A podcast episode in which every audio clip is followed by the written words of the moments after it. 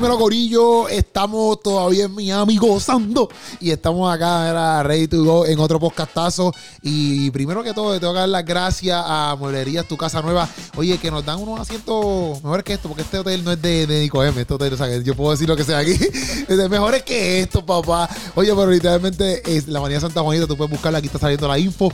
Literal. Ahí tú, mira, consigues mesi- mesitas de noche, un juego de cama. Oye, para tu casa, si estás buscando una camita, ahí es que. Si estás buscando una estufita, ahí es que es. Estás buscando una mesita de noche, ahí es que. O sea que, mira, mueblerías, tu casa nueva, esa gente te va a tratar bien. Y mucho más si tú vas para allá y le dices, oye, lo vi en el canal de Goropi, te van a dar descuento. Eso es lo que hay, Corillo. Estamos acá en Miami, junto a Nico M en este. Estamos- Dímelo. tiene muchas cosas en la mano, tiene muchas cosas en la mano. Tiene demasiado. que lo que, que lo que. ¿Estás bien? Estamos bien, gracias a Dios. Oye. Y más aquí con esta temperatura, mano. A mí me gusta el calor. Que estábamos hablando de eso. Yo quiero, yo quiero mudarme a un lugar donde te- tenga calor, así que Sí, que tú- convenzan a mi esposa. Sí, sí. Ella, ella quiere frío, tú quieres calor y hay, hay, hay una, una. A ver cómo resolvemos eso. Yo, yo necesito salir del frío. Hasta las rodillas Pero me duelen. Minnesota es bien frío. Minnesota baja a menos 40 Y ya. Fahrenheit. Ya, Donde, mira, te voy a decir algo. El antifreeze del carro solo, solo baja a menos 20. Nosotros te sí, todo. que, exacto, que, que, que Tú menos puedes 40 no puede. No puedes manejar. Pues el carro se te queda, se te queda en la calle. Literal, no, eh, en realidad. Tú estás afuera 10 minutos y te da eh, eh, frostbite. ¿Qué tú me dices? Pero esto es en temporada de Navidad. Menos 40. No una temporada así normal, como que temporada de Navidad, No, menos 40. Ahí, bueno, este año hubieron como tres semanas que estuvo así, consecutiva. No en temporada de Navidad. Otra- No, era como en enero, en febrero. y tú tienes Loco, que estar... el frío empieza en septiembre y no se va hasta abril. Sí, papi, eso es casi todo un año. La mitad del año. O sea, tú te disfrutas el verano porque te lo disfrutas.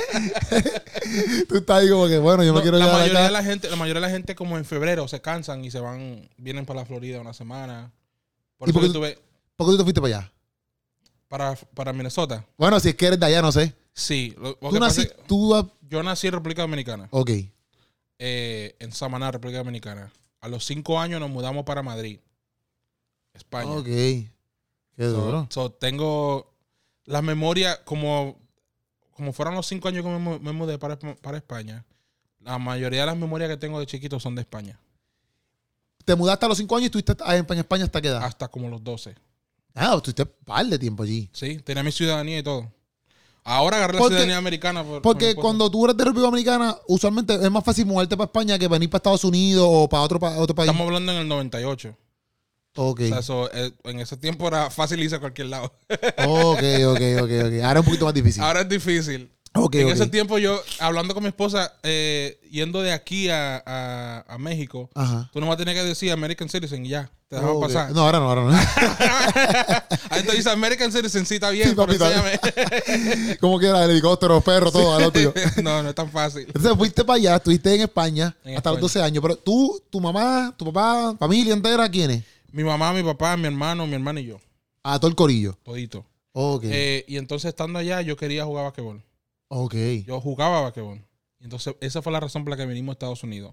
Porque, o sea, si uno dice yo quiero jugar basquetbol, yo quiero jugar, el, el sueño era la NBA. Obligado. O sea, jugar en la jugar en Europa es como, No como tan que bueno. el sueño no es muy grande. Ah, no, exacto. güey, pero, pero las ligas de Europa también están Sí, tan duras. Pero si tú dices, voy a soñar, voy a soñar en grande. Sí, tú dices NBA. Y más que nosotros, o sea, tú me ves ahora sí, pero en ese tiempo estábamos, estábamos fit, Más fit. estábamos flacos. Porque yo jugaba basquetbol, era, salía de la escuela y era jugar basquetbol hasta las 10 de la noche todos Sí, los sí. días. Y tú eres alto, loco, tú eres alto. Entonces allá éramos más altos que todo, éramos más ágil que todo, éramos más, teníamos más maña que todo. Ok. Entonces mi hermano y yo sentíamos que íbamos a venir a romper en la Ok. NBA. So, mi papá dijo, está bien, vámonos para Estados Unidos. Ok. Eh, lo cual yo siento que fue muy difícil para ellos porque irse de, de República Dominicana a, a España es un cambio no tan drástico porque todavía pueden hablar el lenguaje, El el español. Oh, exacto, exacto, exacto. Acá, acá es inglés. Aquí es, o- o- es completamente diferente. Sí. Depende de para dónde te mudes, obviamente. Sí, bueno. Sí, porque si viene aquí a la Florida, Estás cómodo. Estás cómodo. está, habla, habla español igual. Ajá. Eh, hablando de eso, cuando Ah. una memoria que yo tengo de chiquito, Y ve lo que te dijo ahorita, Sí, que no, yo eso a está bien. Eso está bien, eso está bien. Venimos a hablar, a vacilar un rato aquí con Nico M en la casa. Cuando yo estaba chiquito, recuerdo eh, el primer día de escuela, allá en Madrid, yo hablando, y el- un niño dice, mami, mira, ese niño que habla chino. Porque yo, yo llegaba con mi acento dominicano, madre.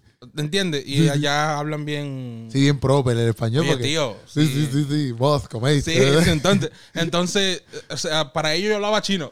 Sí, eh, otro lenguaje por completo. Wow. El chamaquito decía, no, este chamaquito no habla nada de español. Habla chino. Entonces viniste para acá, ¿te mudaste para dónde? Para Minnesota, Tu papá se muda para Minnesota full de una. de una vez. Ok. Fuimos para allá porque eh, mi, el hermano de mi papá, mi tío, estaba aquí en la Florida. Pero en ese tiempo, no sé ahora cómo esté, pero en ese tiempo estaba bien, estaba bien difícil encontrar trabajo. Ok. Entonces, él, estaba, él tenía un trabajo, creo que era vendiendo televisores y no le estaba yendo muy bien. Entonces, escuchó que allá en Minnesota había mucho trabajo. Claro que hay mucho trabajo, si no hay nadie. nadie quiere ir para allá para el frío. Entonces, y sí, hasta el día de hoy, allá, o sea, en cualquier lugar donde tú vas, están contratando gente. Ok. Hay mucho trabajo. Entonces, se le hizo más fácil decir, voy para allá y, y un Y- lugar donde consigue trabajo más fácil. ¿Y jugaste? ¿Llegaste a jugar entonces acá en, en- ¿Qué pasó? Yo llegué a Minnesota, loco, Ajá. en un junio, en, el verano. Ajá. Y nosotros íbamos a la cancha todos los días, igual como en, como en España. Con yaque y con... Y con No, y porque con- el y con- verano, eh. ah. El Con verano. yaque y con bota. Allá hay verano todavía.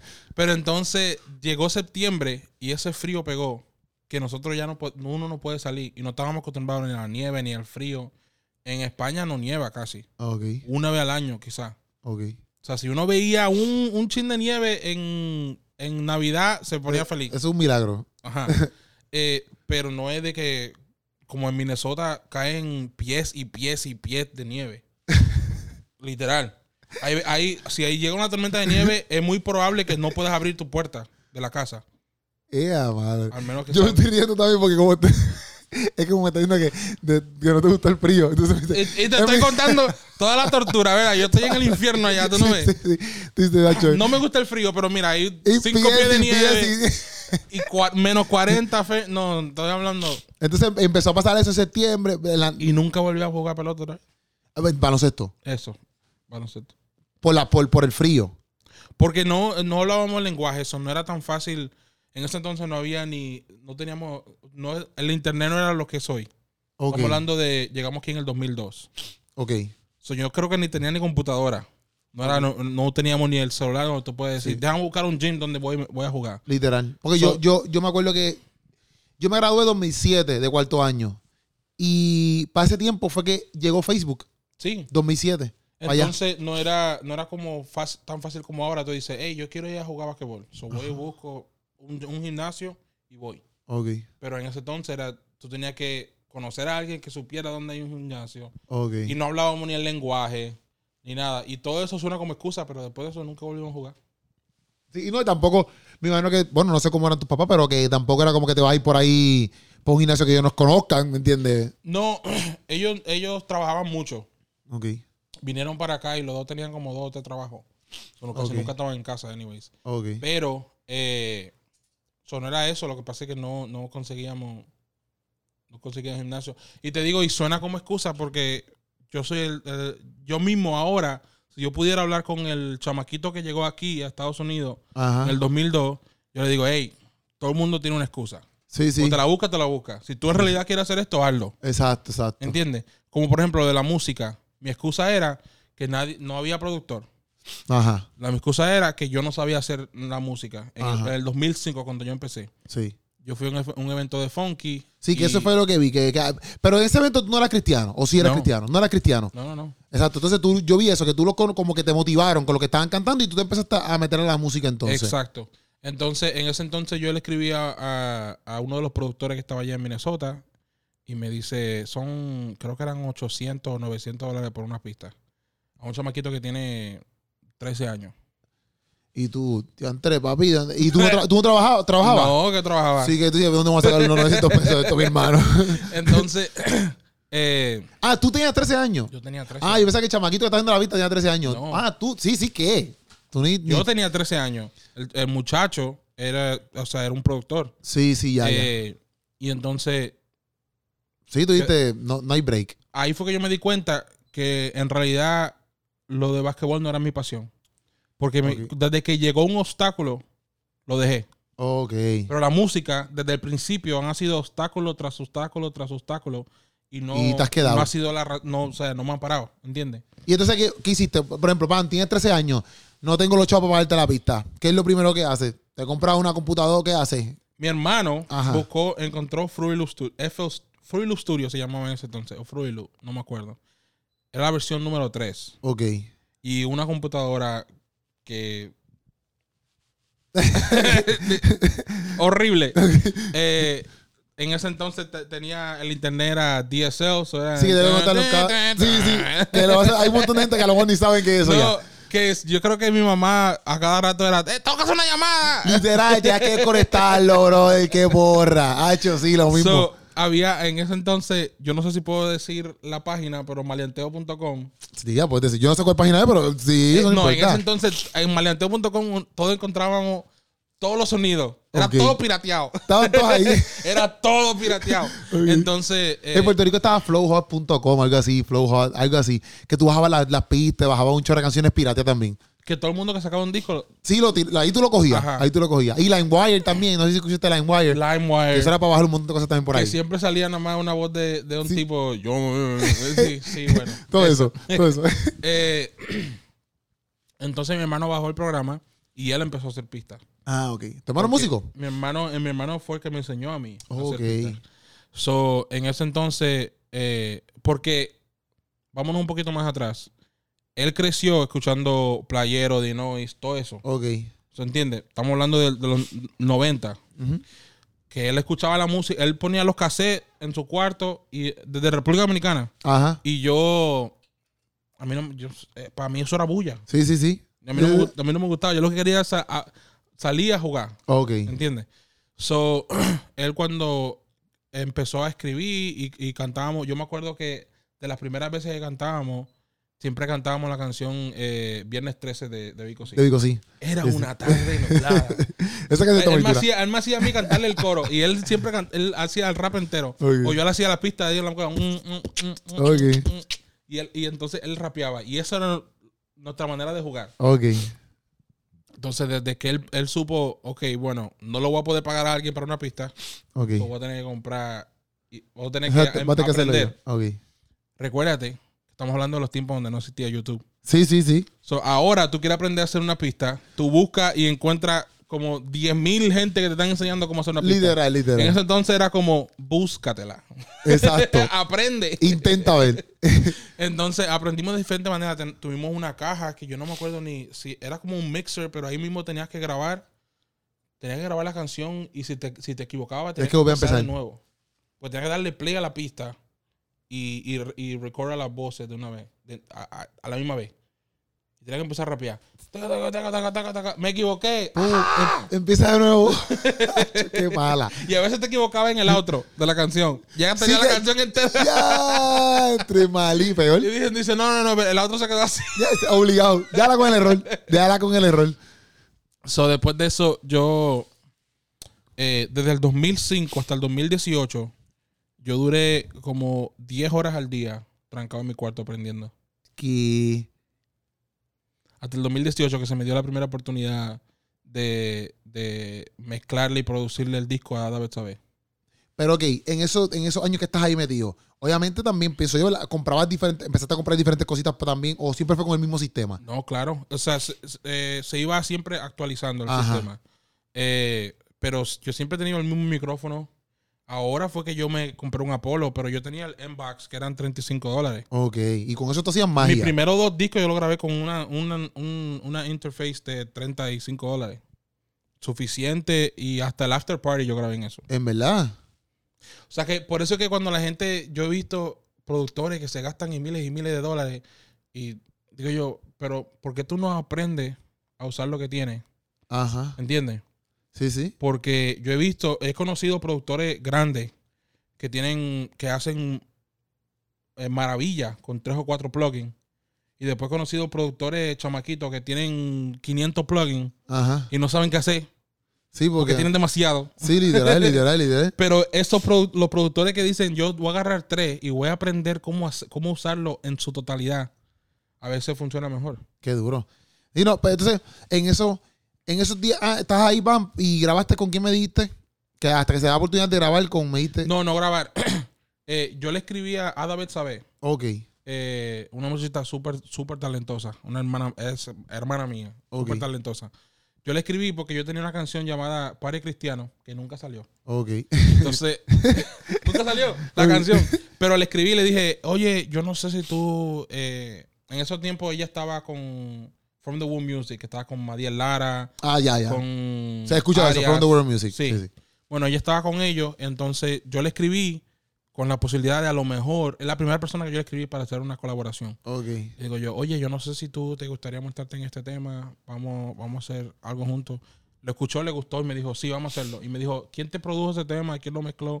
Y bueno, yo, yo hago todo yo. Ok. Me dice ella, oh, eh, dame los precios para, quiero hacer un disco. Soy la primera persona que me dio la oportunidad de poder producir para ellos un disco entero. So, después de eso, entonces se dio, ya, ya de ahí como que la gente empezó a, a darse cuenta quién es Nico M. Y entonces, pero ok, entonces, porque eso, te- eso pa- entiendo que ese momento es un, es, un, es un logro, en el sentido de que Claro.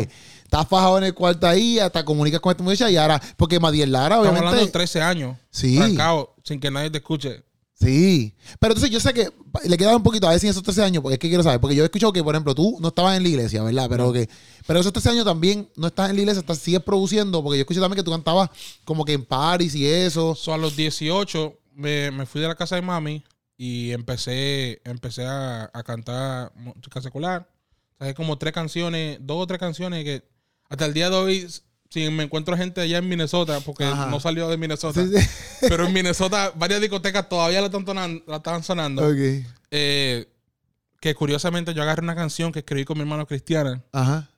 Y la pusiste para allá. Y entonces la, la cambié y, y la canción era, se llamaba Cristomicina. Ajá. Y era hablando de que si, si te pasas un montón de, de cosas malas, eh, te traigo Cristomicina. Ajá. Entonces yo la agarré y dije, si te pasan un montón de, co- de cosas malas, sube, súbelo hasta que se explote la bocina. Hasta que se programa así. Ok. Entonces era, no eran, no era que las canciones eran malas, Mala.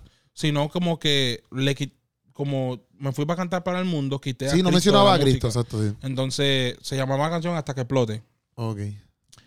Cada discoteca que yo iba, si, si íbamos nada más a, a disfrutar, siempre el DJ, oh, Nico M está aquí, sube y, y ponte a cantar la canción. Entonces cantaba la canción.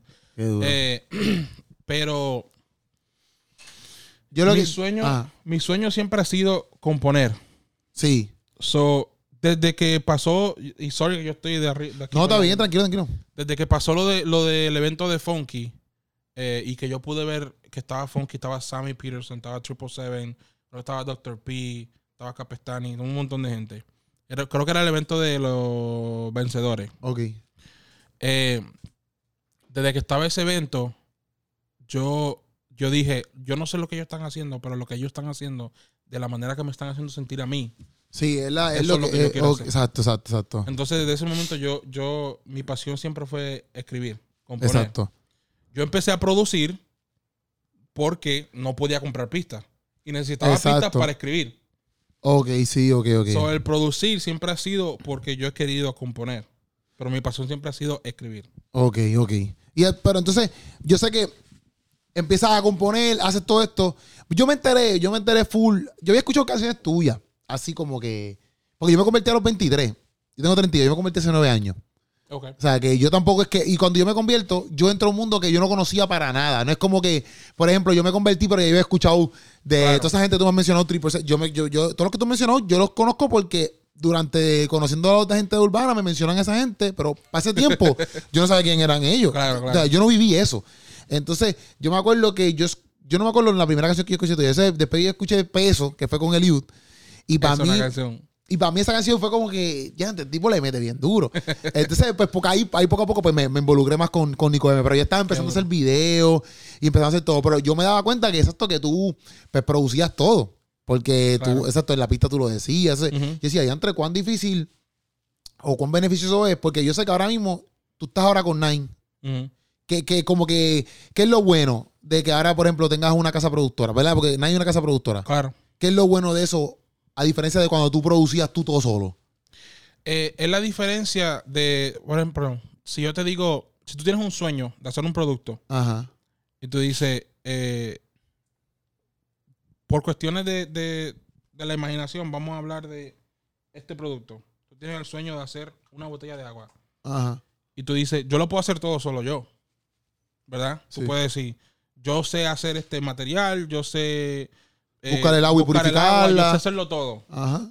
Pero si lo hago solo, puedo hacer una botella al día. Ok. Y viene alguien y te dice, ok, nosotros tenemos los recursos para que esa misma botella que tú puedas hacer, podamos hacer 100 botellas al día. Ya. Sí, sí, Esa es la diferencia de trabajo en equipo a trabajar solo. Ok. ¿Entiendes? Porque solo hay 24 horas al día. Sí, sí, Pero sí. si tú tienes un equipo de 10 personas, son 240 horas al día. Oh, duro. ¿Entiendes? Es verdad. No solo tus 24. Es verdad. Entonces esa es la diferencia. Y ahí, pero, pero al principio como que es fácil porque acostumbrarte, por ejemplo, a estar todo el tiempo solo, ahora está en una casa productora, es, dif- es diferente porque Sí. yo creo que también te pueden decir, mira, Nico, es- no sé si hacen eso, como que, mira, Nico, esa, No. esa, esa, esa cancioncita no... No, no, ellos, eh, yo, yo lidio mucho con Fidel. Y. Fidel, o sea, él es como que tú, el manejador de ahí. Sí. Bueno, él, él, él, con él es que yo hablo constantemente. Y, y me gusta porque Fidel lleva en la industria muchísimos años. Ok. Entonces yo siempre he sido el tipo de persona que digo yo, si alguien está más, eh, más educado en algo, entonces yo- a mí me gusta aprender. Exacto. So, yo, yo voy donde él, él no se mete. Si yo le digo, Fidel, yo quiero la canción así, él me dice, perfecto, vamos a sacarla así. ok. Pero a mí no me gusta hacer así porque así yo no aprendo, así yo no crezco.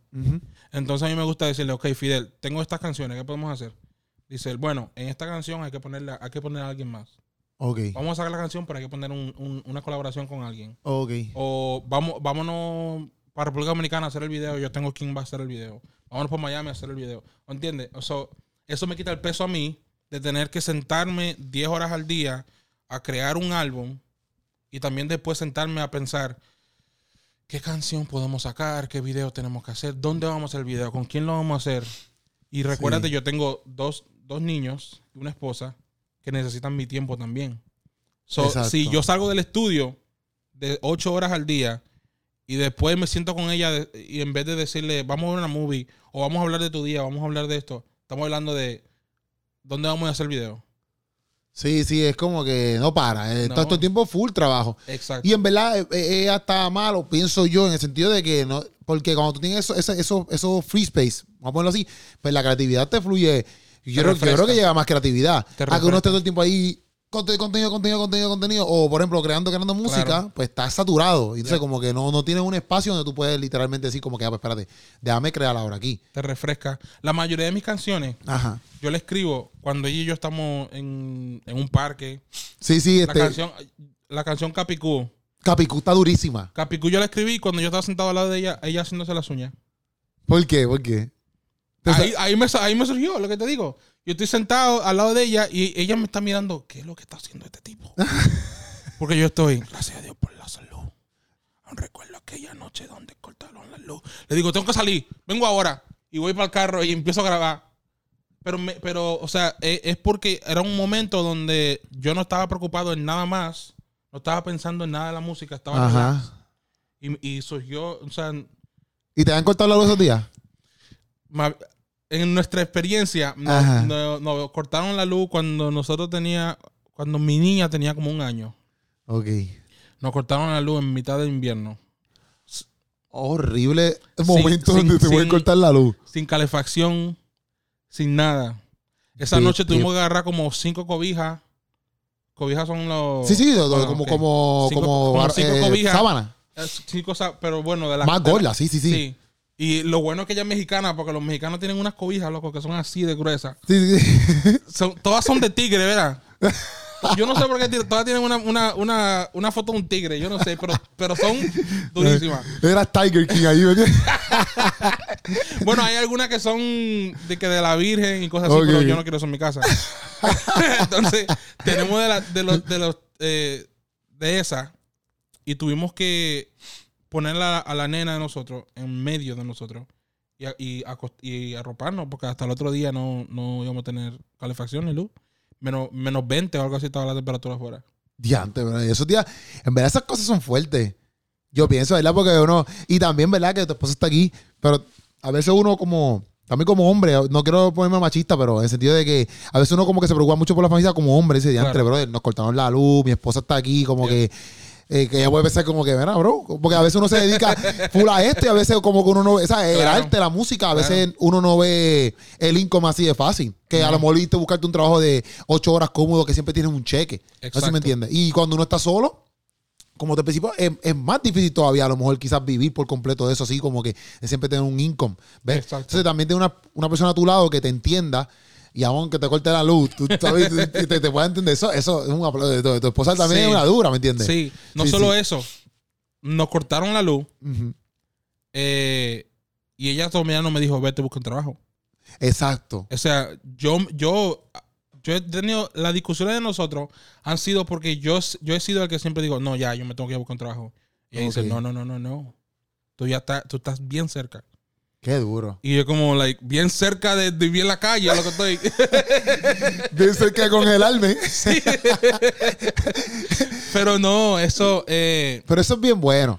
Tener una persona así al lado tuyo. es es súper importante. Sí, Y yo me y yo vi que, que ella, que, que yo sé que estaba hablando de ella, que ella, ella está aquí, mi gente, pero, pero ahí atrás. sí, sí, sí. Pero que ella, ella fue la que te hizo a ti llegar a los caminos de Cristo, porque la Sí. conociste eh, eh, eh, en un jangueo, algo así, ¿verdad? Fue. Sí. Y entonces ella fue la que como que te dijo, mira, bro, cógela aquí. Ella fue la que me dijo, hey, analízate. Analízate, analízate y aquíétate. No, ella, eh, lo que pasa es que yo crecí en la iglesia, Ajá. pero yo crecí en la iglesia, eh, puedo decir que crecí en la iglesia, pero no crecí teniendo una relación con Dios. Ajá. Porque si yo hubiera tenido una relación con Dios, nunca me hubiera apartado. Entonces, eh, y ahora la relación que tengo ahora con Dios, yo dije, esto no es lo que yo tenía con Dios antes. Antes era yo iba los domingos porque mi hermano iba a la iglesia y, mi- y yo hacía todo lo que hacía mi hermano. Ok. Entonces, si mi hermano iba a la iglesia, yo iba a la iglesia. Exacto. Si mi hermano iba a jugar basquetbol, yo iba a jugar basquetbol. Ok. Si, o sea, todo lo que yo hacía, mi hermano empezó a hacer música, yo empecé a hacer música. O sea, todo lo que él hacía, yo lo hacía. Él era el mayor. Ajá. Ajá. Se nota, ¿verdad? Sí, sí, sí, no, oiga, mi hermano es No, así. y él, él dejó de hacer la música, él ya no hace música y yo me, yo me quedé eh, haciendo música. Pero nada, y ni, ni siquiera ni idea tengo de dónde iba con eso. No, porque estábamos hablando de que no estábamos hablando de que la conociste y ella fue la ah, que sí, sí, sí. ¿verdad? Como que ya tú estabas criado en la iglesia, Te pero estoy diciendo, este tren que yo me voy para un lado. no, pero eso está bien, eso está bien. Eh, entonces, yo la conocí a ella, ninguno de los dos estábamos en la iglesia. Ajá. Eh, pero yo siento como que ella no, ella nunca se le habló. Yo, yo crecí, como yo crecí en la iglesia, uno crece con la mentalidad de, ah, eso ya, ya lo sé. Tú escuchas una prédica y tú dices, ah, eso ya, ya lo sé. Ajá. Porque tú has escuchado eso toda tu vida. Pero nunca, como que nunca te impacta de, Sí. de una manera. Entonces, cuando ella, yo creo que la primera vez que escuchó el mensaje, como que ella dijo, pero espérate, hay algo que yo he estado buscando toda mi vida y está aquí. Ok. Y entonces ella empezó a ir a la iglesia y yo, ay Dios mío. hubo un, hubo un eh, como un campamento de, Sí, de como un retiro. Un retiro de hombres, de varones, que ella me dijo, bueno, ella me, me, me inscribió que yo fuera. ¿Y tú, pero quién Y te dijo a ti que, pero espérate. quién te dijo a ti que yo quería estar allí? no, y ahí fue que, eh, como en ese campamento, yo había ido a ese campamento como tres o cuatro veces. pero esa vez fue diferente. Y, y lo raro es que el campamento es igual todos los años. Entonces hay muchas cosas que son de, que de sorpresa. Y ya tú sabes que yo vamos ya a sabía que, que ya iba a pasar. Pero como quiera, ese año fue el año donde Dios me dijo, como que Dios quería hablar conmigo ese día. Ese, Ok. ahí, ahí fue que como que el mensaje me, me- Yo pude captar el mensaje. Ok. So, por eso yo digo que a través de ella, porque si Sí, ella, sí. si ella tuviera en, o sea, si ella no hubiera llegado a los pies de Cristo, cuando viene a ver, hoy en día todavía estuviera yo. Por ahí dando parlanchina. Entonces, y, y, y una pregunta, porque esta canción a mí me gusta mucho. Gone. Con. ¿Cómo, eh, Gone es una canción que tú solamente la creaste por tu mera imaginación o porque realmente pasaste situaciones así, donde te traicionaban o Gone- estabas para alguien que realmente no. Con yo le escribí, eh, y bueno, es la primera vez que hablo sobre esto, pero con yo le escribí cuando recién me convertí Ajá. y le tiré a, varios de mis mejores amigos, a los cuales yo dejé muchas cosas, Ajá. sacrifiqué muchas cosas por ayudarlos a ellos. Entonces, cuando le tiré, ninguno estaban ahí. Sí. Incluso uno me dijo, oh, no, yo escuché que ya te convertiste en un hermanito. Y como que, que ya eres hermano. Y como Y- que ya no... No, no, no, no estoy aquí no, para ti. No, exacto. So, entonces, ahí fue que yo dije... Ahí a lo, lo del cuchillo en la espalda. o yo tuve que desahogarme eh, eh, en, eh, todo. Tenía Sí. que dejarlo todo ahí. Quizás el Nico de hoy en día no hubiera sacado esa canción. Es verdad.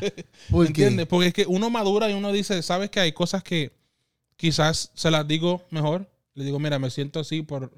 Me hiciste esto, esto, esto y esto. Te perdono, pero quiero que sepa por qué me siento así. Lo, lo dejo sacar Ajá. y, me, y, y sigo mi vida. Y no hacer la canción, tú dices. Exacto. Porque siento como que la canción no tiene... Y es una de las canciones que más le gusta a la gente. Hacho, a mí me gusta. A mí me encanta. ¿Entiendes? A mí pero, me encanta. Pero... Es que a yo mí No me pienso- gusta, a mí me encanta. es que yo pienso, ¿verdad? Quizás, tú, ¿verdad? Tú tienes tu- tu- tu- tus razones por la cual tú dices eso, ¿ves? Porque a lo mejor también lo, lo escribiste así como que medio, no sé, medio mordido, a lo mejor, no sé. Mordió y medio. Eh, pues, medio. pues, entonces, a lo mejor tú sientes, como tú sabes que tú lo, a lo mejor lo escribiste así, pues te sientes, vamos a ponerlo así. Vamos a Claro. así. Pero yo que la escucho de, de acá, que no, no sé qué está pasando por eso, yo la escucho como que tú vas tu mundo así. Y loco, ¿cuántas veces la gente no pasa eso? Como que. es- y, es, y es fuerte, ¿me entiendes? Para mí esa canción a mí me gusta. Yo no lo veo como nada malo, te lo prometo. Yo he escuchado otras canciones, no tuyas, pero otras canciones de otras personas que he dicho, "Hmm, eso no, no, no está tan cool que digamos. Pero Gone no es una canción que yo sienta como que diante, bro. Claro. ¿Qué te pasó? Pero, si tú lo ves desde el punto de vista, eh, ninguno de esos amigos míos han, que de, esos amigos que yo tenía en ese entonces, ninguno han, han conocido a Jesús. Ok. ¿Entiendes? Sí. Y son, son amigos que estaban en la discoteca todo- todos los- todos los fines de semana conmigo. Ok. Que cualquier evento que yo tenía, que entraban VIP gratis, iban conmigo. Sí, ahí sí. ¿Entiendes? Entonces, si tú lo ves desde ese punto de vista, quizás hubiera sido más efectivo yo tener una conversación con ellos que escribirle una canción que quizás algunos de ellos escucharon Sí, a lo Y- mejor dicen, y ah, dijeron- nos tiró. y, y ya ¿entiendes? Sí, sí. Entonces yo digo, el punto de vista, de, por eso te digo, el Nico de media hora, que mi, mi única, mi única razón, mi único motivo es traer a gente a Cristo, no hubiera, no hubiera hecho algo así. Ok. Y yo vi que también esto lo vi en otra entrevista que me pareció curioso y te lo voy a preguntar porque aquí en, en lo apunto aquí, en pandemia, a toda esta, ¿por qué tú le pusiste, eh, esto lo leí ahora mismo, ¿por qué tú le pusiste After Party? El after Ese party. álbum, ese álbum. Por dos razones. Una, estaba pensando, eh, un amigo mío, todo, toda- como que toda mi historia empieza con un amigo mío, ¿verdad? No, está bien, yo tengo, yo tengo un montón de amigos así. Son gente que ya, yo, o sea, tengo años sin hablar con ellos, pero en un momento de mi vida eran Ajá. amigos, ¿entiendes? ok, Son amigos míos, puso, eh, que creció conmigo en la iglesia, ok. puso, eh, yo no quiero ir al cielo, el cielo, el cielo suena, suena boring, suena Oh. aburrido. Ok. Yo me quedé pensando, ¿qué, ¿qué mentalidad tienen los jóvenes de cómo el cielo va a ser? Eso va a ser el after party, Ah, ya. ¿entiendes? Ya. Como, eh, es como el lugar exclusivo donde, tú, donde solo algunos pueden entrar. Exacto. Todos están invitados, pero, pero solo algunos van a entrar. Ajá. Y los que entren van a darse cuenta que este es el, este es el after party. Exacto. Que ahí donde todos deberían querer estar. Entonces, esa es una razón para la que le puse el after party. Y la segunda es que yo quería hacer un disco. eh, el primer disco que yo saqué, suficiente, eh, yo, so- yo lo hice básicamente solo. Exacto. Como tienes una colabora- colaboración. Una colaboración yo creo que tiene, sí. Pero solo. El segundo, yo dije, yo lo quiero hacer con, con mis amigos. Ok, ok, ok. ¿Entiendes? No me importa si tú no tienes nombre, si tienes, si, si tú eres, si tus números me van a subir a los números, no me importa nada. Yo quiero hacer un after party con mis amigos. Ok. Con gente que ya te habías conocido, habías compartido con ellos, te habías Exacto. relacionado Exacto. y sabías que hacían música y vamos, vamos a Exacto, meterle. Con mis amigos. Ok. Entonces, ya después, eh, el TNT Dímelo, yo dije, yo quiero hacerlo con gente a las que yo admiro. ¿Qué es eso? ¿Qué es TNT? Dímelo. De Nicotine. De Nicotine. TNT, de Nicotine. Pero TNT. No estoy T. perdido. T es the. N, Ah, de Nicotine. el equipo de Nico. Nosotros creamos, nosotros creamos de Nicotine porque yo entendí que eh, eh, igual como antes, Porque Tú tenías que es, dina- es como dinamita. Dinamita, claro. Igual como antes, eh, los CDs tú tenías que llevar en los eventos o hasta la librería, tú ibas a la librería y, ven- y vendías los CDs. Ajá. De alguna manera tenías que josear, vender Sí, sí, sí. ¿verdad? Ahora, con las redes sociales y con eh, Spotify, con todas las tiendas digitales, eh, nuestro mayor alcance son la gente. Ok. ¿Entiendes? So, entonces, yo quería crear un, un equipo donde cualquier persona que nos ayude a expandir la música es parte de nuestro equipo, de Nico Team. Ok. Entonces, por eso que cada canción yo empiezo saludando a mi equipo. TNT, dímelo. Oh, TNT, dímelo. Es como Yo- saludando a mi equipo y después vamos para la canción. Ok. Pues yo no sabía. Yo pensaba que era algo con. Yo decía, amor, lo hice porque él dijo ahí algo con dinamita. Yo no sé. Porque el tipo explota. Vamos a explotar esto aquí, mi gente. No, pero pues, qué cool, qué cool, qué cool. ¿Y cómo, pero cómo llegó eso? ¿Lo pensaste un día así ya, normal, salió? De Nicotine. De- Y dijiste TNT. ¡Oh, wow! Eh, no recuerdo ni cómo su- surgió eso. ¿No? Solo que eh, en una, yo por siempre decía N-I-K-O, um, por lo de N-I, N-I-K-O, so, en Nico, de Nico M. Pero el TNT, dímelo, eh, no recuerdo muy bien. Lo que sí sé es que, o sea, de Nico Team, yo, es lo que queríamos hacer. Sí. Queríamos hacer eh, de Nico Team para la gente, que cualquier persona que vaya escuchando la música en el carro se sienta, yo soy, yo soy parte de este equipo. Exacto. ¿Entiendes? Pero entonces, quizá la, la- la forma de mercadeo del TNT, no, me- no recuerdo muy bien. Eh, y, yo- no, yo- y no voy a inventarme algo. No obligado, no, no, está bien. No, yo te lo pregunto porque, por ejemplo, yo digo, yo hice un segmento que se llama Los Buncha Calaca, pero es como que no fue porque yo lo creé. O sea, no fue que yo lo pensé. Fue que yo un día no sabía cómo cerrar el outro, por ejemplo, una canción. Pues yo no sabía cómo cerrar el video y dije. Buncha Calaca, that's right. Y ya, y me fui. Y ahí, ahí acabé mi video. Y yo vi que todo el mundo en los comentarios decía, Buncha Calaca, Buncha Calaca, Buncha Calaca. Como que todo el mundo empezó a comentar eso y yo. Y yo, esto se quedó. Y ahí me quedé con el pucho caraca. Pero no fue porque yo busqué, ¿me entiendes? Y por eso fue que te pregunté como que cómo salió. Porque a lo mejor las cosas salen así, a veces, como que orgánicas. Lo mejor, lo me- las mejores cosas salen orgánicas. Sí, sí.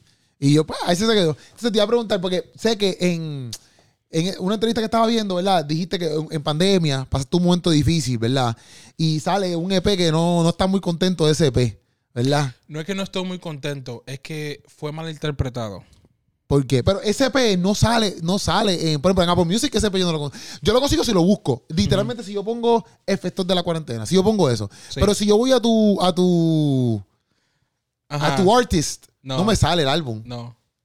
No porque, eh, bueno, eso no fue mercadeado muy bueno.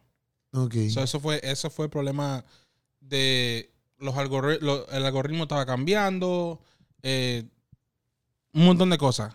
Pero la razón por la que yo siento que fue mal interpretado ese disco fue porque eh, te estaba diciendo antes de que empezáramos, estábamos hablando y estaba diciendo que hay algunas cosas.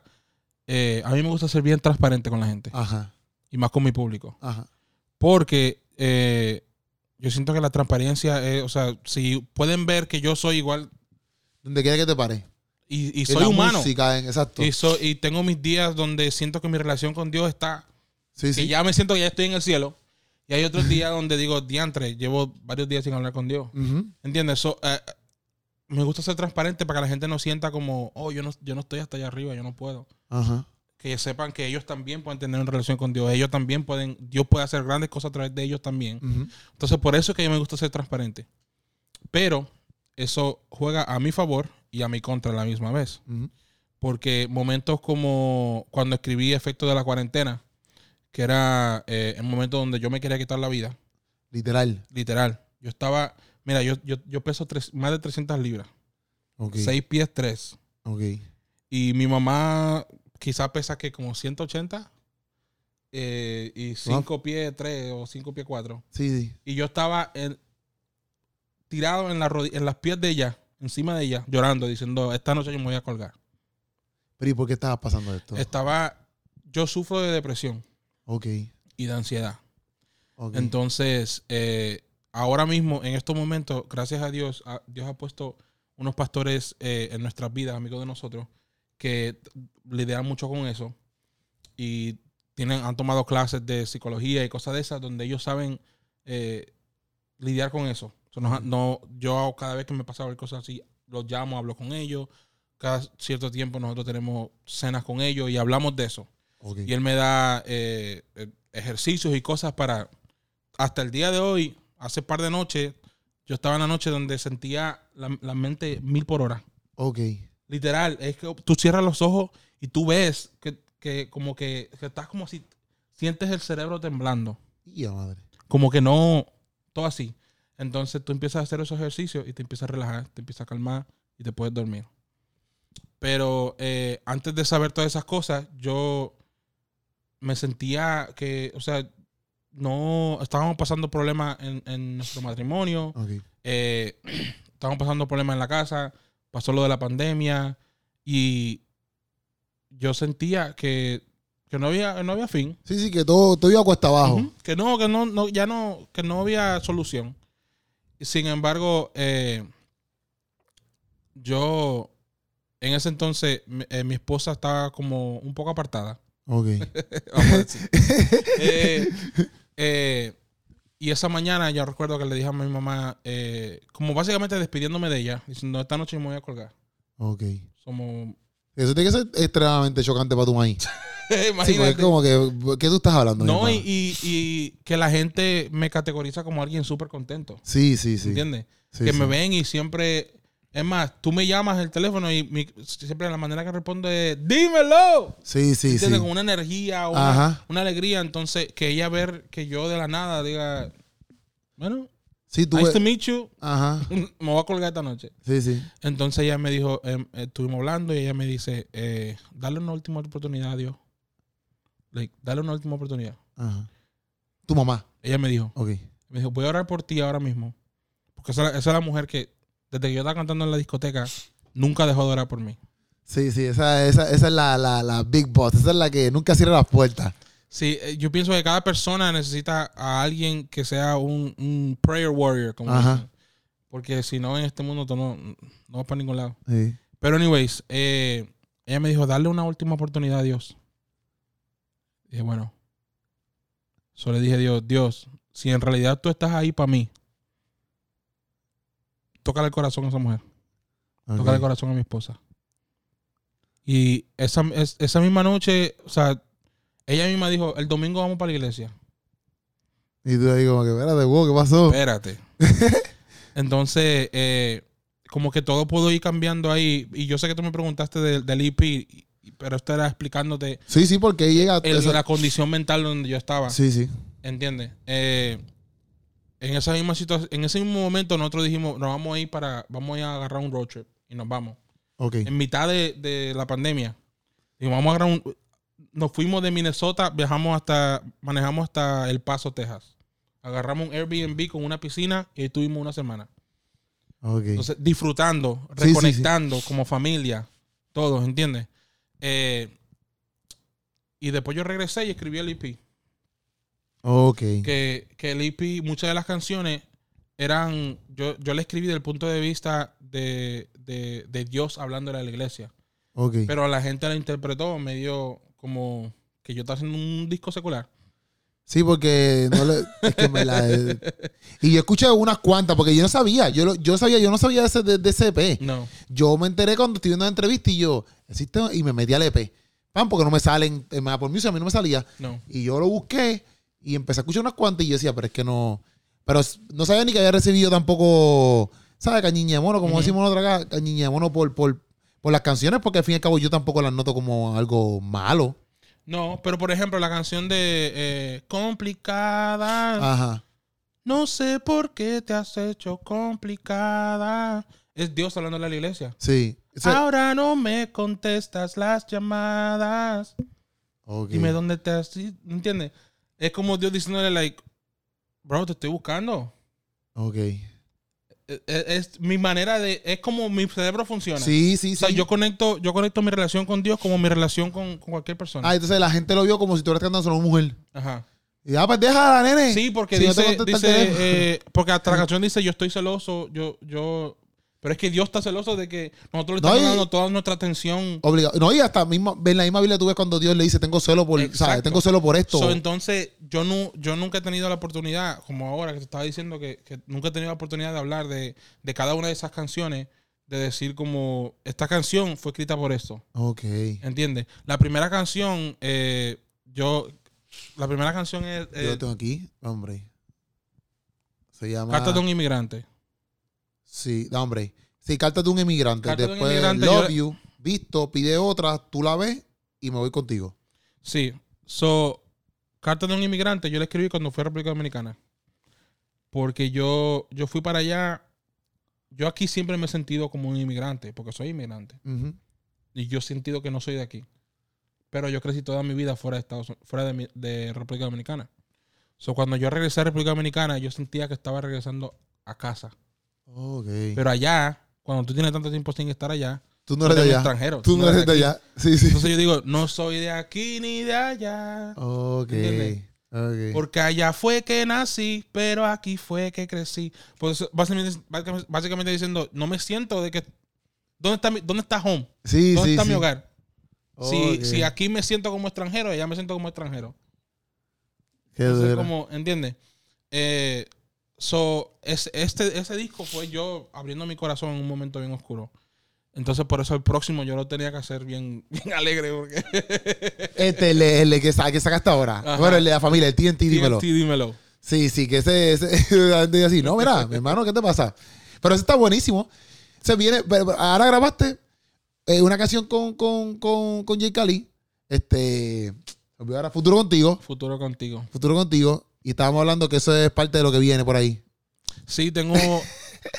la primera vez que lo digo, Oh, estamos activos. el, el disco Ajá. que estamos trabajando ahora, que ya lo terminé de grabar, eh, ese es el primer sencillo del disco. Ok. Este disco tiene cuántas canciones? Tiene 12, 12 cancioncitas. 12 canciones. Ok. Con varias colaboraciones. ¿En verdad? Bien heavy. ¿Sí? no, e- este me gusta porque es diferente a lo que yo normalmente, normalmente hago. So, por ejemplo, el sonido que estaba acostumbrado a escuchar de Nico M, Ajá. eh, ya, son, ya yo sentía como que estaba sonando ya repetitivo. Fíjate, pero yo pienso que tú, dentro, quizá también como también tú producías, bueno, sigues produciendo, pero me refiero a como tú producías tu misma música. Claro. Porque yo no siento que tú eres como que esta persona que yo puedo decir, ah, pues por ejemplo, XY cantante, yo sé que esta, esta canción va a ser un trap siempre. Un ejemplo. Como que yo no pienso que tú eres ese tipo de productor o de cantante. Sí. O sea, yo puedo esperar cualquier tipo de canción tuya. Es que a mí- yo crecí escuchando eh, salsa, merengue, bachata. Ok. ¿Entiendes? Más que reggaetón. Ok. So, entonces, cuando yo escucho un reggaetón, siempre. Ahora, yo le acabo de hacer, le acabo de hacer una producción a, a Jay, Jay Khalil, Ajá. para el disco de él. Y entonces, él me mandó un trap. Ok. Y yo le puse. Yo le regresé un bolero. Entonces él me dice, pero. Yo te mandé esto. No, me dice él di que. Pero a ti, ¿quién te dijo que a mí, o sea, que a mí me encanta eh, ese tipo de música? Ajá. Digo, a mí no me dijo nadie. Yo escuché la canción y yo dije, a esto hay que ponerle el estilo bolero y tú le pones la batería de trap, pero tiene todos los, los elementos de, de bachata o de bolero, lo que sea. Ajá. Entonces, así soy yo. A mí me encanta la música tropical. Ok. Eh, los sonidos latinos. Sí, ¿Entiendes? So, por eso yo a mí me gustan las fusiones. Cuando yo escuché el bachata drill de, de sí. De Mariel, Mariel y, y, Redimido. dije, Dios mío, ese. Yo no podía, o sea, hasta durmiendo yo estaba de que. No, no, no, no la tiró. ¿Entiendes? So, es que eh, cuando son fusiones con música latina, no hay, no hay fallo. Sí, ya, para mí me gusta. Yo apunté, mira, aquí yo decía, ya, me voy a apuntar mis canciones favoritas. Bueno, tengo muchas veces Aquila. Para mí esa canción está. La de tuya, tuya. Aquila está dura. Peso, Giré, bla, bla, bla, que es con Madiel. Eso, esa es más, más viejita. Sí. Esa- Ese, es mi- ese, ese es mi primer colaboración fuera de mi disco. Tu primera colaboración, Ujú. Madiel. Mi, mi primera colaboración con alguien. O sea, todas las colaboraciones que yo tenía hasta ese, hasta ese tiempo eran para mi disco. ok. Si yo le decía a alguien, ven, colabora conmigo, ven, colabora conmigo. Pero esa fue, esa fue la primera vez que alguien me dijo, tírate un verso. ok. Y dije, hey, pero espérate, ¿tú estás en serio? tírate un verso, let's go. Yo, apunté era ahí. Esta, a mí me gusta una que no nunca la encontré. A mí me gusta. Mira, a toda esta. Tú tienes una ahí que tú hiciste un remix. Porque tú también has colaborado full con toda esta gente de 116. Ujú. Y tienes par de canciones con ellos. Como que, por ejemplo, el- a mí me encantó el, el, el, el remix que ustedes hicieron de Don't Hold Me Back. Hold Me Back. Hold me back. Sí. Ustedes estaban, salen todos ahí, salen un corrido de cañón ahí. Como que, ¿cómo tú, cómo tú llegas ahí? Y, y porque yo creo que tú has escrito, ¿verdad? Para esa gente y todo, ¿no? Sí, sí, ¿Cómo sí. tú, cómo pasa todo eso de estar con esta gente de 116 y todo eso? Kardec. Ok. Desde que conecté con Kardec, Kardec tiene. Yo no sé si él, él está patrocinado por esa gente, yo creo, no sé. No, él tiene una conexión con. Él, él está bien, bien connected. Kardec, eh, eh, Kardec es el tipo de persona que se sienta en un cuarto y conecta con cualquier persona. ok. Y ese, ese, yo se lo he dicho, es uno de los dones más grandes que él tiene. Que, o sea, yo no soy así. Ok. ¿Entiendes? Yo no tengo, yo no tengo esa bendición de sentarme en un cuarto y conectar con cualquier persona. Ok. Pero hay gente como Kardec que entra, entra en cual, él puede entrar en un Chick-fil-A y, Y ahí- sale con una conexión, o sale, sale conociendo a alguien. Ok. ¿Entiendes? Entonces, eh, yo siento que eso es el mayor don que él tiene. Eh, yo conectándome con él, él como productor y yo como compositor. Porque recuerda, yo soy productor, pero yo soy productor porque necesitaba Exacto, para- exacto, exacto. mi pasión siempre es componer. Entonces yo, yo me conecté con él, que su pasión es producir, mi pasión es componer. Dijimos, vamos a hacer palo, Ok. ¿entiendes? Sí, sí, sí. So, eh, él tenía ya un trato con, con ellos de hacer un disco. eh, pero ese trato estaban hablándolos por años. Entonces, una vez eh, parece como que ya lo- los números estaban, norma- estaban bien. Y ya entonces él me dijo, hey, vámonos, vámonos para Atlanta por una semana. Vamos a escribir un disco. So, nos, nos trancamos allá con Antonio Redes. Ajá. Eso va a pasar sin Tommy. vergüenza. Sí. Hacer ese álbum. Ya. Entonces ahí empezaron las conexiones porque ya yo conocía a toda esa gente. Ok. ¿Entiendes? So, es diferente. Lo que, lo que yo te quiero decir que yo no tengo ese don es, es si nos sentamos, si yo sé que voy con la mentalidad de conectar, yo como que me, me como que Sí, hacer el me switch. conecto, hago el switch Sí, y voy sí, y hablo con gente y, y charlamos y, y Pero si es así bien. normal, pues tú no estás, tú Pero estás no como que por ahí. él y Tommy. Tommy, te digo, él hasta en el baño sentado, yo creo que conecta con gente. Yo no sé, yo no sé. Eh, eh, eh, te lo digo. Entonces, hay gente que tiene ese don. Y yo creo que eso es lo que lo ha llevado tan lejos. Ok. Entonces, pues ahí es que tú conoces a toda esta gente y trabajaste con todo ese corillo de gente que aquí en Estados Unidos, bueno, y en Puerto Rico, porque Sí. Lo- mucha gente en Puerto Rico lo conoce. Y para mí es como que ese chamaco es así del mundo urbano. Es como que uno de los épicos en el sentido Sí. de que Sí, sí. fue uno de los pioneros, ¿verdad? Yo pienso, porque yo no sé mucho quizás de Full desde cuando él empezó, pero por hecho de, de estar ahí también en la compañía Es con los Rich primeros, Red, sí. o sea, pues, estar ahí con ellos y grabando, tiene que ser súper cool y un privilegio cañón. Y nosotros nos quedamos durmiendo ahí en el, hotel- en el, en el estudio. Ellos tienen, un, ellos tienen un, un cuartito Ajá. con un montón de literas, un montón de camas y hasta un baño que te puedes bañar ahí. Y tú sales de ese cuarto, hay un pasillo y ahí está, ahí está un estudio, ahí está otro estudio. Salíamos a las 5 a las 5 o 6 de la mañana eh, y ya, estaba, ya había alguien ahí esperando si queríamos café. O sea, era un trato que tú dices, ¿Tú- tú- tú- ni me hable. Todas las 6 de la mañana tú me estás preguntando si quiero café. ¿Y dónde era eso? ¿En Orlando mismo? no, en, en Atlanta. Ah, en Atlanta. En Atlanta. ¿Tú esa compañía está allá? Ajá. En ATL. La de, ¿cómo se llama? Rich Records. La Rich Records. Rich Records. Y que, o sea, este, vas, porque tú has grabado ya con, o sea, tú has grabado y has colaborado también con un montón de gente, con Alezurdo, Funky, más toda esa Sí. gente, corrida de gente. Como que te iba a preguntar, como que, ¿qué es cosas que tú has aprendido, ¿me entiendes? Que le han añadido a tu carrera, ya que tú has grabado con un chorro de gente y has colaborado, aunque no hayas grabado, por ejemplo, a lo mejor hablaste con ellos para componer una canción específica, aunque a Claro. lo mejor nadie sepa que tú la, ni la compusiste. Claro. Pero ¿qué cosas tú has aprendido que tú dices, bro? De todo esto yo he aprendido todas estas cosas de eh, junto a otros artistas. la relación. Ok. La relación es muy importante porque eh, yo trabajaba con gente que es como medio awkward Ajá. porque no está esa relación y se nota en la canción. Ok. ¿Entiendes? Sí. Se nota que en la canción que es un negocio ya. Ah, en verdad. Y entonces en la música secular eh, se hace mucho porque allá sí es un negocio. Pero ustedes lo notan, bueno, pues, tú lo notas, un ejemplo, porque tú eres compositor, eh, productor, eh, pero dices que, nos, por ejemplo, yo, yo, yo quizás yo no lo noto. Quizá no notas que es la química, sí, pero puedes decir, "Ay, la canción no me gustó, no, la canción está bien, pero después te escuchas una canción y tú dices, esa canción está dura. Tú dices, ¿y, qué, ¿y qué hizo esta canción tan dura? La química entre los dos artistas. Ok, ¿Entiendes? ok. Por ejemplo, la canción con Jay, que es una de mis... una- Esta, la de Futuro Contigo. la de Futuro Contigo. Eh, antes de nosotros ir a hacer ese video, nosotros tu- pasamos como dos días juntos. Las familias. La familia Ok. de nosotros, la familia de él, disfrutando, conociéndonos. Que ya cuando, cuando íbamos a hacer ese video, ya éramos como, ya éramos panas. Exacto. No era, ya no era como, oh, estoy aquí con Jay Khalil. Pero ya tú has colaborado con Jay Khalil. No. No. Ah, yo pensaba que Bueno, sí. hicimos, hicimos la canción con eh, Lizzy Parra, la de Tu Amor Remix, Ajá. pero eso fue fue diferente. Porque fue, o sea, Esa es la que nosotros, esa es la que nosotros hicimos un video reaction, ¿verdad? sí. Que ustedes están con las flores y no te dijimos. ¿Qué, ¿Qué pasó con las flores? ¿y esto qué pasó con las flores aquí? ¿Dónde dejaron la- ¿Qué pasó? ¿Que ¿Para qué, para qué dejan las flores en este video? Nunca entendimos. Sí, no, bueno, ahí, ahí yo no me voy a meter. Eh, eh, no, no me metan en problemas, por favor. No, no, no. la- Eh, no, pero es, esa canción, o sea, ese, ese video, yo no, no, no tuve parte de la composición de la canción, más que mi parte, ok. ¿entiendes? So, yo llegué a hablar con Jay cuando fuimos a hacer el video, Ok, ok. Sí, pero, la producción era más de Lizzy. claro. Sí, sí, sí. Entonces, en esta, ya estuve hablando con él para la canción, eh, en, en el- la hora de componer la canción, en la hora de producir la canción, viajando para allá, jangueando con la familia. O sea, ya a la hora de grabar el video, te digo, ya era como que nos conocíamos de años. Ok. Eso es muy diferente a yo hacer un video con Funky, que yo admiro a Funky. So, yo estaba nervioso todo el tiempo. Sí, sí. ¿Entiendes? So, yo- Funky me hablaba y yo, como sí, sí, Lo que tú sí. no.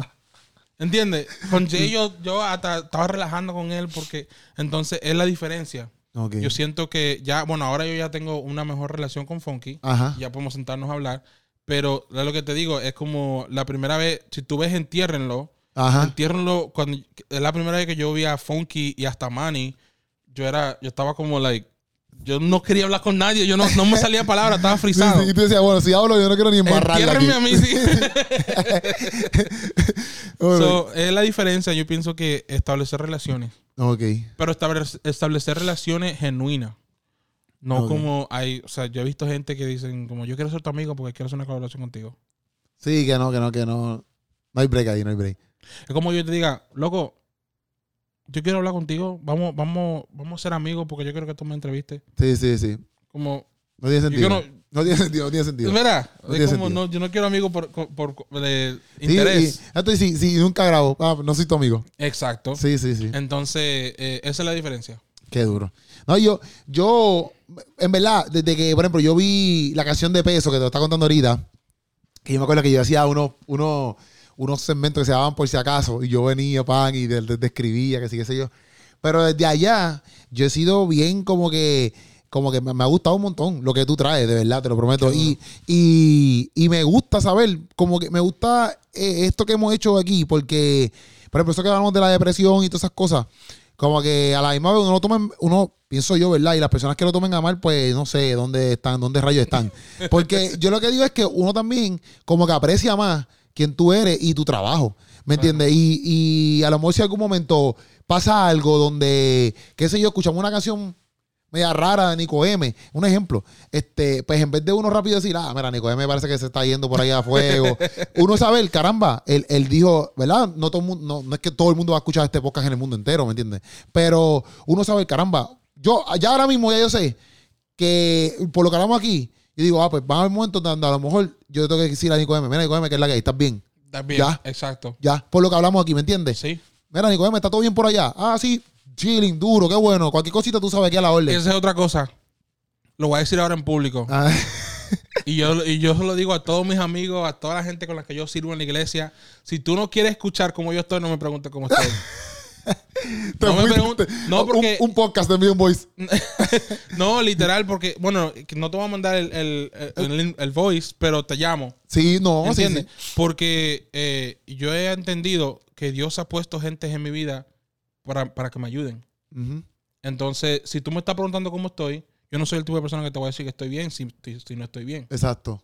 ¿Entiendes? Sí, sí. So, es muy probable que si estoy en una situación donde quizás no puedo hablar de eso ahora, te digo, bueno, estoy en mitad de algo, pero te llamo después.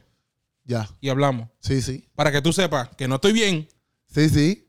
¿Entiendes? No, pero eso está bien. Eso, y a mí, por ejemplo, a mí, eso, pues sí, hablando esto aquí, me gusta por eso mismo, porque yo digo, ah, pues yo tengo que estar más atento, por ejemplo, a Nico M, y, a- y así tú sigues conociendo. Y también, eso mismo, en la música, como que a veces la gente puede poner un dedo rápido, o qué sé yo, tú hiciste una, una canción, tienen 3.000 críticas, como estaban hablando ahorita, por, ah, por, por los aretes que usted dice, Ajá. los aretes, o por la, Las pantallas. y decir, y, y uno puede como que también coger postura, decir, mira, tú no sabes, como que, ¿sabes? Defender, defender. Exacto. Y no es como que estamos haciendo esto para, pero defendernos porque es parte del trabajo, loco, estás trabajando para Cristo, sigue siendo un ser humano, loco, tiene, tiene ¿cuánto tú tienes? De edad, 29. tienes 29 años, ¿sabes? Como que a la misma vez también nosotros somos jóvenes, loco. Yeah. Como que no es que tenemos, no sabemos todo, ¿me entiendes? Y pasamos problemas y situaciones, como todo el mundo, loco, como todo el mundo. Porque, Exacto. Lo que no me gusta es vivirme la película de ser, tratar de ser perfecto. Porque eh, yo siento que la mayoría de la razón por la que gente fuera, gente en el mundo, eh, le tienen miedo a meterse en la iglesia es porque sienten que como que tienen que solucionar algunas cosas antes de meterse a la iglesia. sí, ya. Sin saber, por ejemplo, puede ser alguien que dice, no, yo, yo sufro mucho de depresión y de ansiedad y no, hasta que no solucione eso, no puedo, no, No puedo entrar. No puedo entrar a la iglesia. Cuando solucione eso voy, sin saber que muchos en la iglesia estamos así. Sí, no, y que y a veces está peor porque entonces, exacto, rodeado de personas en la iglesia y, de- y, y lo que es Dios, ¿me entiendes? Pues Exacto, ahí es que viene los problemas, lo- la solución de los problemas, ¿ves? exacto. Entonces, y eso también pasa porque muchas, también pasa en, en el mundo cristiano, tener ese, ese, ese, como que esa, esa apariencia donde a lo mejor no sufrimos, no pasamos depresiones, no Mm. pasamos dudas, y entonces es como que, mira, nosotros pasamos eso. Y esa es la realidad del caso, como que tú, eres, tú vienes aquí y hay momentos donde tú vas a dudar. Yo a veces he dudado de, de donde yo estoy parado. Yo digo, espérate, pero yo realmente estoy bien. Yo estoy haciendo esto bien. Yo estoy, Sí. y eso no me hace menos creyente ni, ¿sabes? Yo, Ujú. son momentos de, de humanidad, donde Exacto. yo sé que Dios, Dios puede entenderme y va a llegar algo como pasa con, como pasó contigo, loco, donde pasó un momento que pasó un momento heavy, pero estuvo tu mamá, te- tú le pediste algo a Dios, tu esposa después viene, mira, vamos el domingo, o sea, ahí tú ves ya rápido Dios Claro. funcionando, ¿me entiendes? Claro. Y a veces yo, a mí me molesta a veces cuando ponen como que, ¿sabes? Esta gente- estos cantantes seculares ponen como que, ah, estoy deprimido, qué sé yo, y, y viene alguien, eso es porque no tienes a Cristo. Ah. Y, y yo digo, y yo digo, ah, brother, sí, porque los cristianos no, no pasan depresiones. No. ¿Sabes, chicos? No, no, no, no escriban eso. Para mí, ese comentario no va, porque tú como cristiano, a veces pasas depresiones también. Exacto. ¿Me entiendes? Yo como cristiano, eso yo lo he dicho en la iglesia y todo, yo he ido a consejeros, yo he ido a psicólogos, a veces que me he sentido súper mal y no sé, y, y tuve que ir a un psicólogo un tiempo en mi vida, Claro. tuve que ir y me ayudaron un montón de cosas, porque te dan consejos y cosas que a veces tú ni las ves, ¿me entiendes? Que son especialistas en su área por un, por un motivo. literal, y hay mucha gente que dice que no, que es del diablo, yo no sé, pues, para mí, para mí me, me- me ayudaron, ¿me entiendes? yo no sé, para mí me ayudaron. Y, y hoy por hoy sigo amando a Dios, sigo trabajando para Él, ¿me entiendes? Que eso es lo importante de todo esto. Este, pero entonces, esto es lo nuevo, ¿verdad? Viene por ahí un álbum, estamos activos. Eh, el álbum, yo lo, le, le puse, le pusimos el nombre de temporadas. temporadas. eh, por eso mismo. Ok. Porque yo recuerdo cuando mami, cuando chiquito, siempre decía, eh, cualquier cosa que estábamos pasando, ella decía, no te preocupes, eso es por, eso es por temporada. Ok. Eso es temporal. Sí, Eso sí, va sí. a pasar. Sí, Igual como lo malo va a pasar, lo bueno va a pasar también. literal. Estás teniendo un buen día, es temporal. Ok. Estás teniendo un mal día, es temporal. Qué duro. ¿Entiendes? Entonces, he aprendido que, que cada etapa de mi vida, eh, incluso, por ejemplo, cuando en el momento donde yo me quería quitar la vida, que yo sentía que no había solución, ahora yo miro y digo, eso es una estupidez. Ajá. Entonces ahora me doy cuenta que es temporal. Exacto. So, por eso este disco eh, es un poco más serio, Ok. pero son, son, te digo, un estilo de músicas que diferente a lo que yo hago, Ok. pero es la primera vez que lo digo, disco temporal, coming soon. Coming soon. Mi gente, atentos a esta cosa que va a estar bien dura. Ustedes saben cómo es. Es como que Nico M. Estamos activos. No, pero Nico, yo pienso que estamos bien. Yo pienso que estamos bien. Este. Y gracias. Gracias por, por, por decirme que sí. Decirle, bro. Le, ti, metemos allí en el hotel, hacemos cualquier cosita. y después, después hacemos otras más. Después, nosotros Claro. estamos ahora de que viajamos para acá, le metemos acá. Si tienes que ir a Puerto Rico, lo sabes. Eh, Si, sí, si- sí. si vas a Puerto Rico, hacemos algo por allá también. ¿Me entiendes? ¿Y qué? Ah, no, sí, porque nosotros para Minnesota hace mucho frío, dice mucho. No, dice para Minnesota no. Pero, pero, pero, de verdad que En gracias. el verano, en el verano pueden ir para En el Minnesota. verano, en el verano, en el verano. Planificamos para verano. Este, pero gracias, gracias. Y gracias también a tu esposa que está ahí en, en el behind the scenes. Behind the scenes. Que, que, que nos permitió también estar aquí, nos recibieron de show. Pero pendiente a todo lo que estás haciendo, bro. Y qué bueno que no te has quitado, aunque han habido momentos quizás medio no tan buenos. Has tenido también a tu esposa allá a tu lado, este, a tu familia. Y qué bueno que hicimos este podcastazo de verdad, para que la gente como que se goce y en verdad le metan mano. Mi norte con esto es como tú decías ahorita, que o sea, ahorita tú dijiste, este, yo descubrí que la música es mi pasión porque a pesar de los obstáculos, yo sigo estando. Y, y, y así seguimos Cristo, ¿me entiendes? Como que nosotros seguimos a Cristo. Hay, hay muchas veces que se nos quieren meter muchas cosas entre medio, pero sabemos que ese es el camino. De ahí no nos quitamos. Y eso, y qué bueno que lo pudimos hablar aquí. Y que mucha gente que ve este podcast, yo sé que va a ser, tú vas a ser de mucha inspiración, loco. De verdad que sí. O sea que Qué bueno, mano. gracias a un millón, pendientes al álbum que va a estar tirando por ahí. Ya tiro el sencillo, Futuro contigo, con Jay Khalil, ya tiene el video. Ya tiene el video. O sea que, Corillo, pendiente a lo que va a estar trayendo Nico por ahí en la casa. Esa es la que hay. Nos vemos. Este fue otro podcastazo. Ready to go acá desde Miami. Porque estamos así, tú sabes, de, de- de estado en estado. Nos fuimos, Corillo.